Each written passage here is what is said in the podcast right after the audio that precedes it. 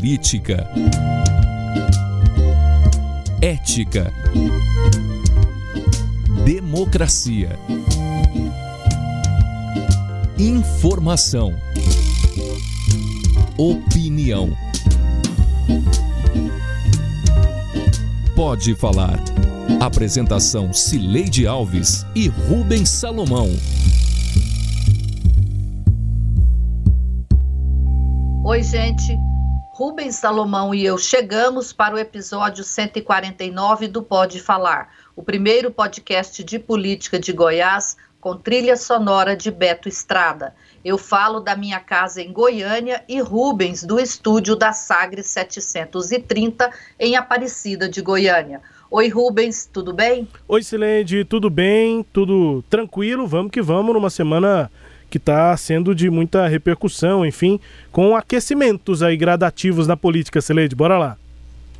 Pois é, a repercussão na base aliada do governo e dentro do MDB, do convite de Ronaldo Caiado para o MDB compor sua chapa majoritária e a desgastante relação do presidente Jair Bolsonaro com os estados são os temas deste novo episódio do Pode Falar.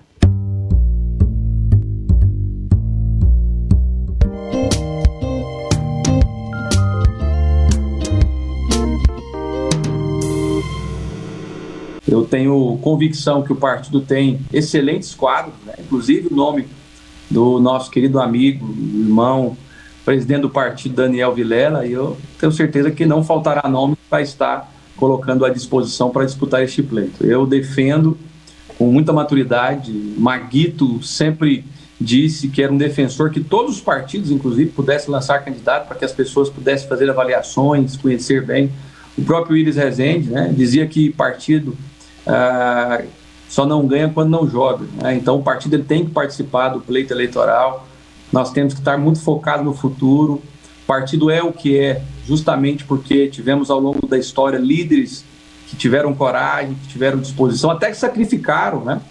Maguito era vice-presidente do Banco do Brasil, deixa uma posição importante no país para vir ser prefeito de Aparecida. Iris Rezende, prefeito da capital, fazendo uma gestão exitosa, deixa o seu mandato, se sacrifica, para que o MDB continue forte. Eu acho que nós temos que pensar realmente no futuro do partido e não tenho dúvida. O MDB é, é do tamanho que é, justamente porque sempre tivemos líderes que tiveram coragem de enfrentar governos tiranos, que enfrentaram a ditadura, e nesse momento o partido tem que continuar com esse mesmo ideal.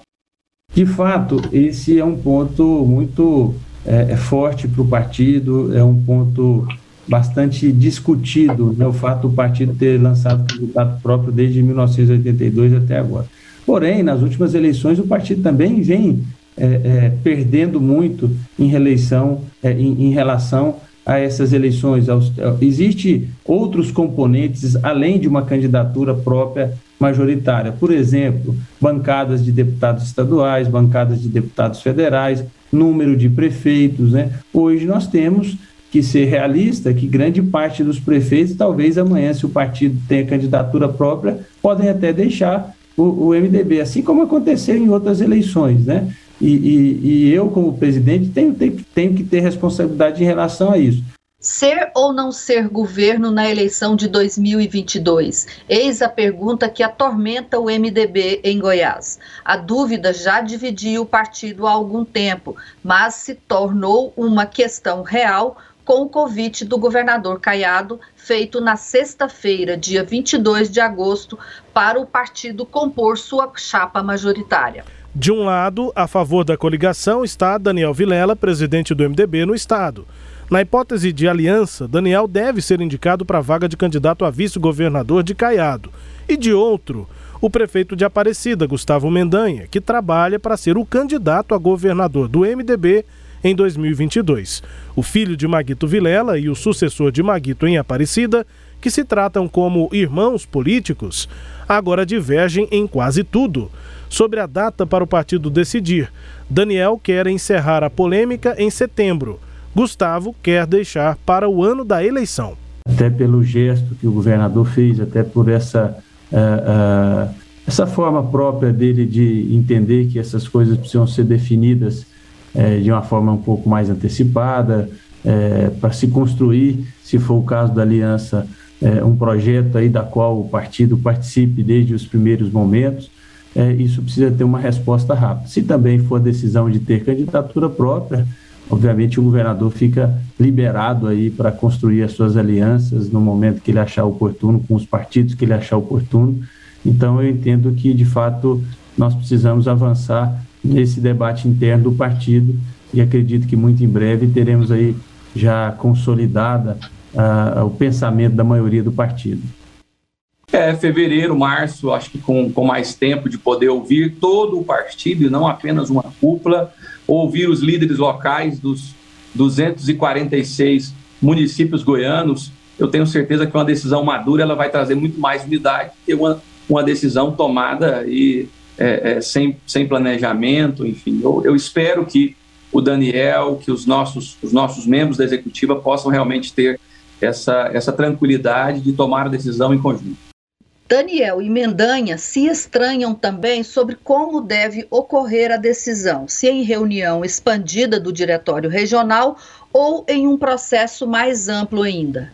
Decisão unilateral, como o próprio nome diz, é quando uma, uma única pessoa decide. Isso não vai ser o, o caso dentro do MDB o que, que é o nosso objetivo, o que, que nós acreditamos, é que todos os municípios, todos os líderes do partido em cada um dos municípios do estado é, se manifestem, né? seja ele às vezes um presidente, um diretório representando lá o desejo do diretório, seja ele um, um, um candidato a prefeito, seja ele um prefeito, é, as pessoas que têm de fato liderado o partido em cada cidade. Acho que isso que é o fato mais relevante, até porque é uma forma ampliada, inclusive, é, é, em relação ao estatuto do partido.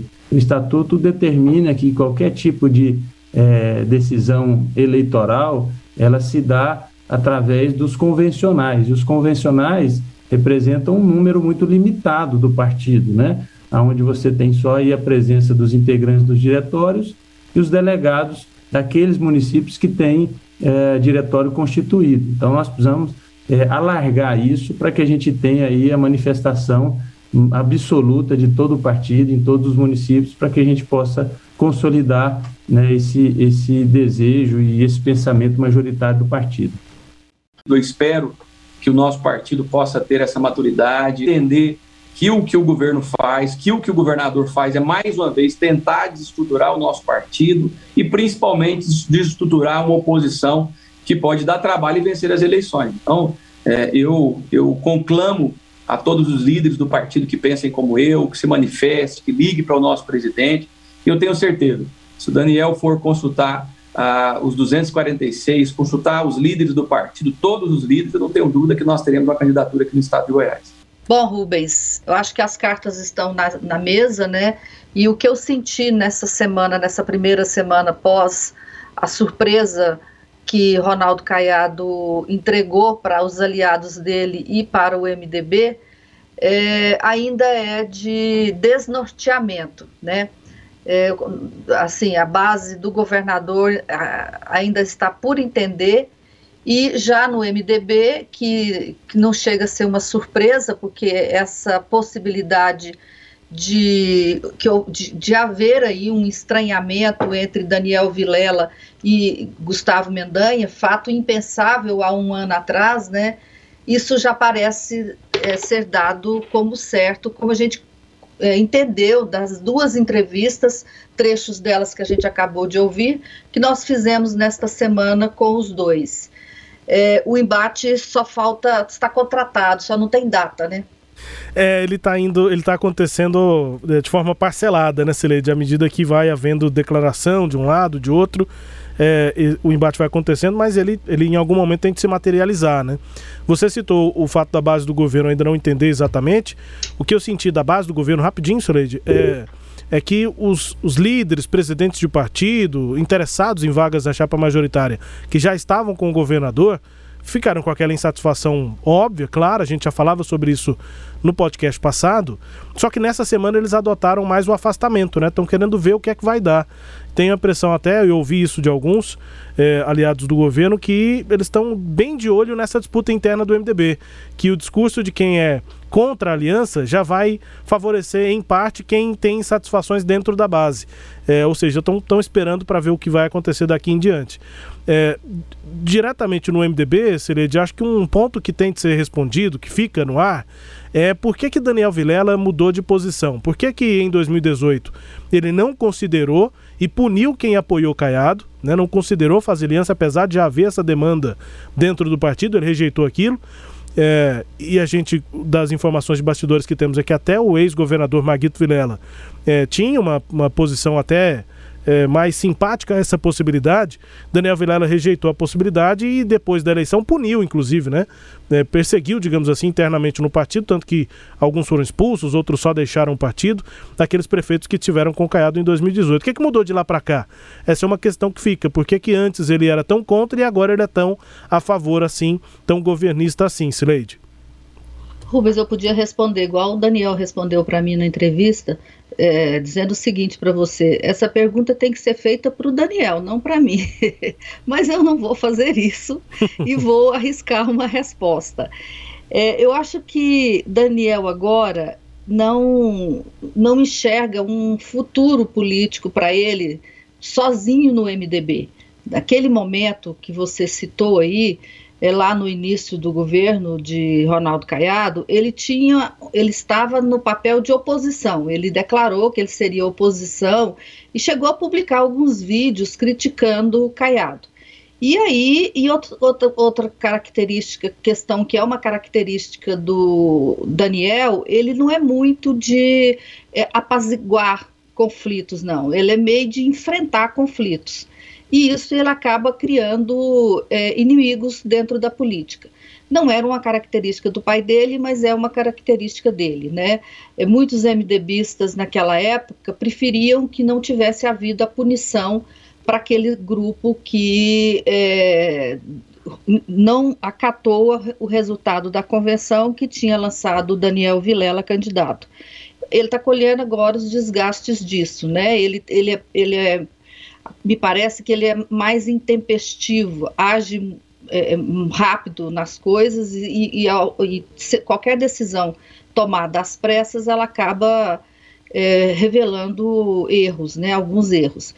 Foi assim também, os aliados deles dizem, na saída da prefeitura agora este ano. Muita gente acha que ele foi precipitado, que ele devia ter dado mais tempo para as coisas se acomodarem, né? E, no entanto, isso não aconteceu. Bom, eu acho que mudou isso. Agora o Daniel está sem pai, o Íris com certeza não deve disputar mais eleição depois da, do AVC que ele sofreu.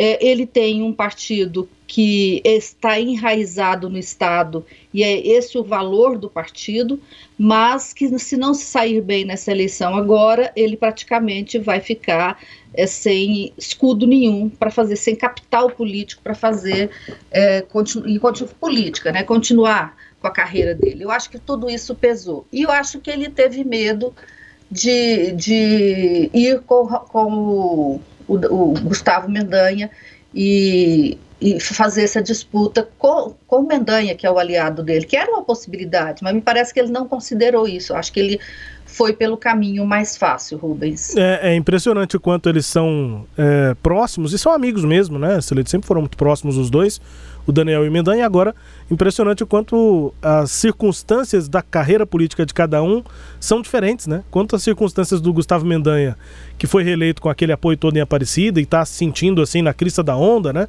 Para ser candidato a, a governador no ano que vem, enquanto que as circunstâncias da carreira do Daniel são completamente diferentes, né? Como presidente de um partido que, querendo ou não, tem diminuído, tem tido uma redução de tamanho ao longo dos anos. E além disso, Silete, que você citou, estava é, comentando com amigos, assim, jornalistas que também analisam esse cenário é, nessa semana. É muito tentador, né? É muito tentadora essa situação de ser vice de uma candidatura à reeleição. É, é, é, enquanto de um lado ele tem uma circunstância negativa, é ruim, um cenário ruim mesmo para o MDB, é, sozinho, como você disse, diferente do que ele pensava no final de 18 início de 2019, a perspectiva era outra.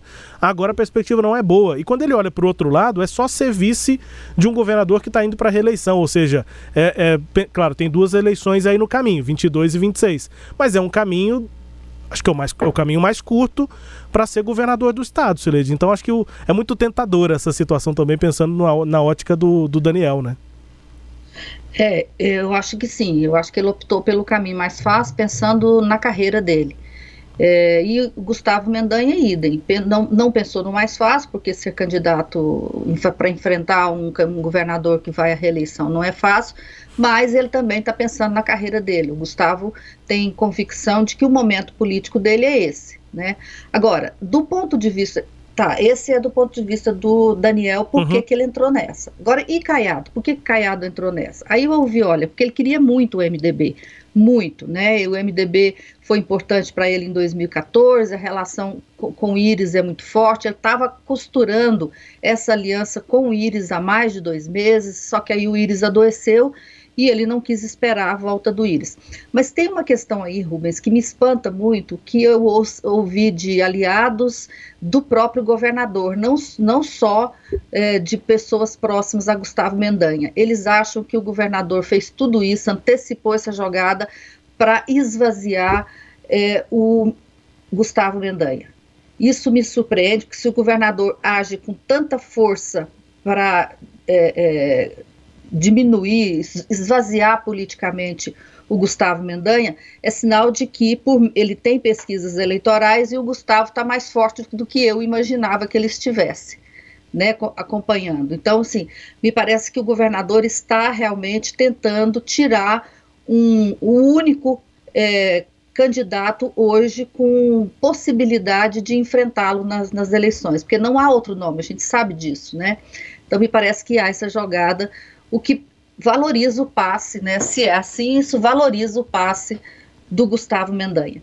Agora, do lado da base, é, a base continua muito, muito incomodada. O que eu ouço é o governador é, está trocando as pessoas que trabalharam para que o governo dele se viabilizasse, para que ele tivesse governabilidade e fizesse o governo que fez, e é esse governo que ele fez que o coloca como um concorrente forte para a disputa à reeleição. É, esse grupo ajudou, inclusive, contra os adversários que queriam o insucesso do governador. Entre os adversários, eles colocam o Daniel Vilela. E agora que o governo está bom, que eles entendem que o governo passou pelo pior, o governador abre mão do grupo que o ajudou a, a dar sustentabilidade do, ao governo para puxar um candidato que estava torcendo contra esse governo. Então, essa é a, a questão mais dolorida para os membros da base aliada. E aí, o que, que eles podem fazer? Por enquanto, nada, porque eles me disseram: olha, essa é uma decisão que o governador tomou e ele não vai abrir mão dela, pelo menos agora. Lá na frente, dependendo do que acontecer, é outra história. Mas agora ele não está disposto a abrir mão. Se eles não estão dispostos a abrir mão, o que, que cabe a esse grupo? Esperar o tempo passar né, e ver no que isso vai dar. Então, a tendência é de que ninguém fala, é, evite falar qualquer coisa, fazer comentários, mas ficar de olho esperando o que vai dar essa aliança, especialmente no ano que vem, Rubens. É, incluindo aí os ex-MDBistas, né, que até tentaram é 48 horas antes, né, Celede? Menos que isso até, porque foi na quarta noite aquela reunião dos ex-MDBistas com o governador, já manifestando insatisfação é, com essa possibilidade de convite ao MDB, convite ao Daniel Vilela, e aí eles também em silêncio nesse momento. Naquela semana, Celede, eu, é, eu estava lá no diretório no dia do, da visita do Caiado, eu já ouvi isso, que o governador estava já fazendo uma reação para tentar é, tirar peso né, do Gustavo Mendanha. Foi uma semana e um, não, não foi esse o motivo, mas contribuiu aquelas fotos do, do Gustavo Mendanha com o ICMS dos combustíveis, né? Com a manchete do Jornal Popular, num dia Goiânia tendo a, sendo a capital com a gasolina mais cara do país, e no outro dia o governador retomando a promessa de 18 de, de reduzir o ICMS e o Mendanha capitalizando isso nas redes sociais. Isso incomodou bastante, é, mostrou de novo essa força aí que eu também não imaginava que teria, mas que o governo enxerga do Gustavo Mendanha como candidato de oposição. Eu já ouvi isso no dia da visita. Realmente é, é, tem sido uma pedra no sapato do governador pensando na eleição de 2022, Sileide. Pois é, então vamos ficar de olho em todo mundo, né, Rubens? vamos. E assim encerramos este primeiro bloco.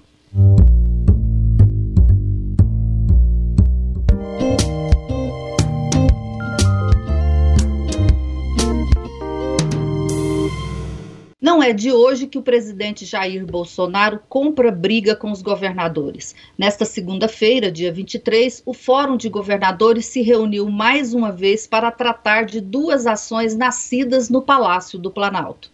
Os governadores se reuniram hoje para deliberar a respeito dessa ruidosa crise entre os poderes. Eles decidiram então que vão tentar fazer um convite ao presidente da República, Jair Bolsonaro, e aos chefes dos poderes judiciário e legislativo. Para quê? Para tentar falar aí a favor da harmonia entre os poderes. Esse pedido de impeachment apresentado pelo presidente na semana passada e outros gestos recentes do presidente da República motivaram aí a, o principal item dessa pauta hoje entre os governadores. Era unânime entre eles a defesa da democracia, das instituições e ali uma preocupação sobre a possibilidade de ruptura institucional nessa crise sem precedentes que a gente acompanha nos últimos meses e que só aumenta. Então, os governadores se sentaram, saíram ali decididos sobre alguns itens da pauta, mas eles ah, decidiram o seguinte: não vamos, primeiramente, não vamos emitir nenhuma nota de repúdio agora, mas vamos nos unir em torno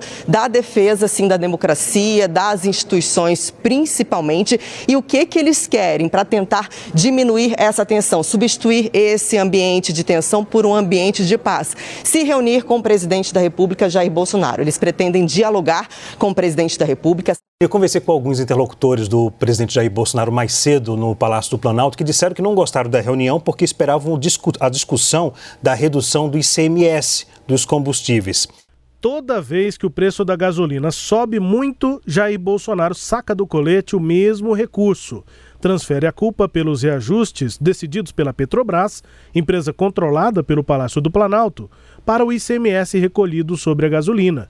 Em fevereiro, diante da pressão do presidente sobre os estados, Caiado defendeu o diálogo. Em um post publicado nas redes sociais, na época, ele declarou, aspas, minha posição em relação à redução do ICMS dos combustíveis será de levar adiante proposta que Jair Bolsonaro fez ontem a nós durante seu pronunciamento no evento de 400 dias de governo. Buscar o diálogo para a solução diante de problema que municípios, estados e União têm culpa. Fecha aspas. No início desta semana, depois de o presidente repetir esse jeito enviesado de tratar o problema, Caiado novamente pregou o diálogo na reunião com os colegas governadores. Acho que nesta hora agora não é hora de ouvir extremos, é hora de ouvir o equilíbrio, o bom senso, a experiência de vida que nós temos. E se nós queremos, não podemos fazer ouvido louco aquilo que não nos interessa, que muitas vezes atingiu a Constituição, o direito de propriedade, ao desrespeito ao Congresso Nacional, às democracias em, em países vizinhos. E que de, de repente esteja muito agudo, muito ali atento aos problemas específicos que estão nos atingindo agora. Eu quero deixar claro que faço 100% coro com todos aqueles que quiserem pedir audiência ao presidente da República, deixar claro os, as nossas prerrogativas como governador, não admitir ingerência ou muitas vezes tentar lavar as mãos para imputar a A ou A imputar a B Boa parte dos governadores não acredita em diálogo, pois Bolsonaro já deu inúmeras provas de não ter compromisso com fatos nem de manter relações harmoniosas com as várias instâncias de poder, incluindo os governos estaduais, casos de Eduardo Leite, do Rio Grande do Sul, e João Dória, de São Paulo. Ele ataca todos os espaços de contestação, ataca a imprensa, ataca o parlamento, ataca o judiciário, ataca os governadores. Nós estamos sob constante ataque do presidente da República. O país sofre uma ameaça constante em relação à democracia. Uh, basta observar as manifestações feitas pelo presidente Jair Bolsonaro, que flerta com o autoritarismo permanentemente. Bom, o governador de São Paulo eh, e o do, do, Rio Grande do Sul são claramente em oposição ao presidente Bolsonaro. O governador de Goiás, eh, não, ele fica aí meio preso numa armadilha, né? Eh, eu ouvi essa semana de pessoas do estado que eles temem muito que o Jair Bolsonaro, que é uma pessoa imprevisível, segure, ainda consiga segurar a assinatura do RRF. Esse é um dos grandes traumas aí do governo. Sem falar outros projetos menores que o governo tem na União e Caiado fica, portanto, se equilibrando entre esse discurso aí de diálogo, que defende diálogo, que quer diálogo, esse post que a gente ouviu lá atrás, com o mesmo tom de defendendo diálogo, apesar de que a gente já vê, Rubens, que diálogo não adianta nada com Bolsonaro ele nem está disposto mais ao diálogo, né, Celede? Depois da reunião do Fórum dos Governadores, a gente ouviu aqui o governador pedindo conversa e tal, não apoiou a divulgação daquela carta, é, e aí a pauta foi essa, né? A intenção saída da reunião foi essa, de buscar diálogo com o presidente. O presidente se, negou, Celede, ele nem, nem conversar ele quer mais, ele nem está disposto mais a conversar ainda mais com os governadores, já que uma parte dos governadores são opositores a ele e até é, possíveis candidatos a presidente no ano que vem, Sileide. Incomoda muito os governadores, e Caiado está entre eles, essa, essa falta de respeito do presidente com os, os, governadores e com os estados. O presidente tem um jeito, Rubens, que ele é, todo mundo que não é aliado dele é inimigo. E aí ele nos preocupa. Pode ser um aliado como Ronaldo Caiado, que na hora que precisar ele vai usar o, o essa, a, esse aliado como inimigo, que é o caso do, do, do debate é, enviesado, eu já disse, mas uma desinformação sobre o preço da gasolina.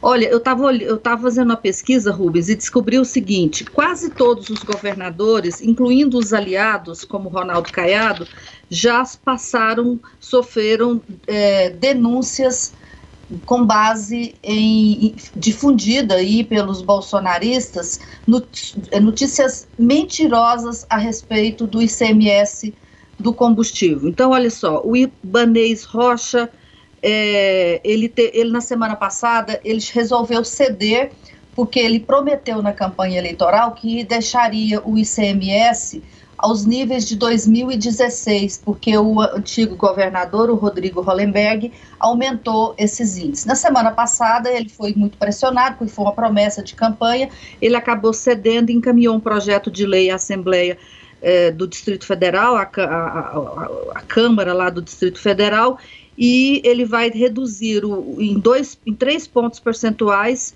o, o de 28 para 25 do álcool e da gasolina e de 15 para 12 do diesel, mas em três anos, vai reduzir um, ali, um, um ponto percentual por ano.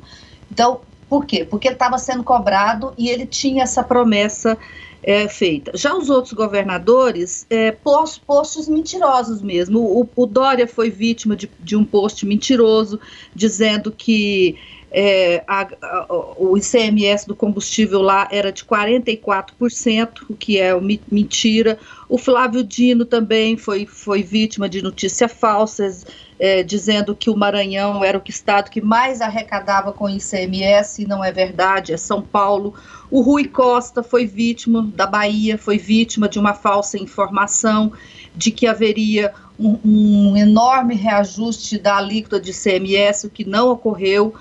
O próprio Caiado foi vítima também de um, de um post falso. Disseram que ele tinha feito o compromisso, compromisso de zerar o ICMS do combustível, isso foi no mês de fevereiro.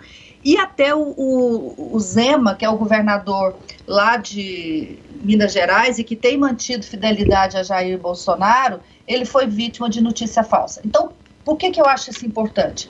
Para a gente ver que há uma ação organizada e sistemática contra os governadores e essa ação parte, né, obviamente, é, do Palácio do Planalto, mais precisamente lá do gabinete de ódio. Então, isso vai continuar acontecendo. Governador, os governadores vão continuar a sofrer essa, é, essa perseguição política per, é, organizada por Jair Bolsonaro e colocada em, em, em prática por seus aliados. E aí eu fico pensando, o governador vai, Caiado né, se encontra com o presidente neste fim de semana, que estará aqui em Goiânia, mas eu é, fico pensando até quando Caiado vai ficar nessa de passar a mão na cabeça do, do presidente e receber em troca é, só é, fake news, é, desinformação e ataques, Rubens. É, até porque o presidente Jair Bolsonaro só pensa em 2022, se eleger exatamente para a eleição do ano que vem,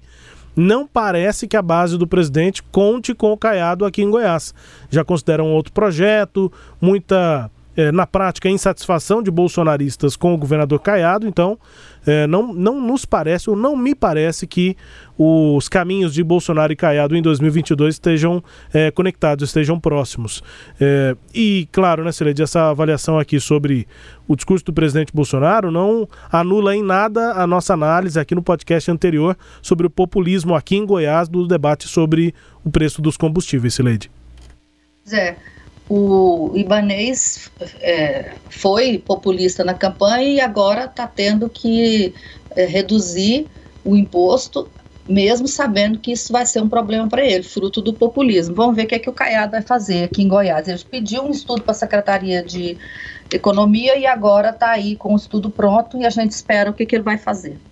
Bom, vamos embora, Rubens? Bora, Sileide. Este episódio teve áudios da CNN Brasil, da TV Globo e da Rádio Sagres. Confira o Pode Falar todo sábado às nove e meia da manhã na Rádio Sagres, no Sagres Online, no aplicativo da Sagres, no SoundCloud, no Spotify, no Google App, no Deezer e no Castbox. Siga o Pode Falar em seu tocador de podcast preferido e receba um episódio novo todo sábado. Tchau, Rubens! Tchau, Sileide. Um beijo. Até a próxima. Tchau, tchau.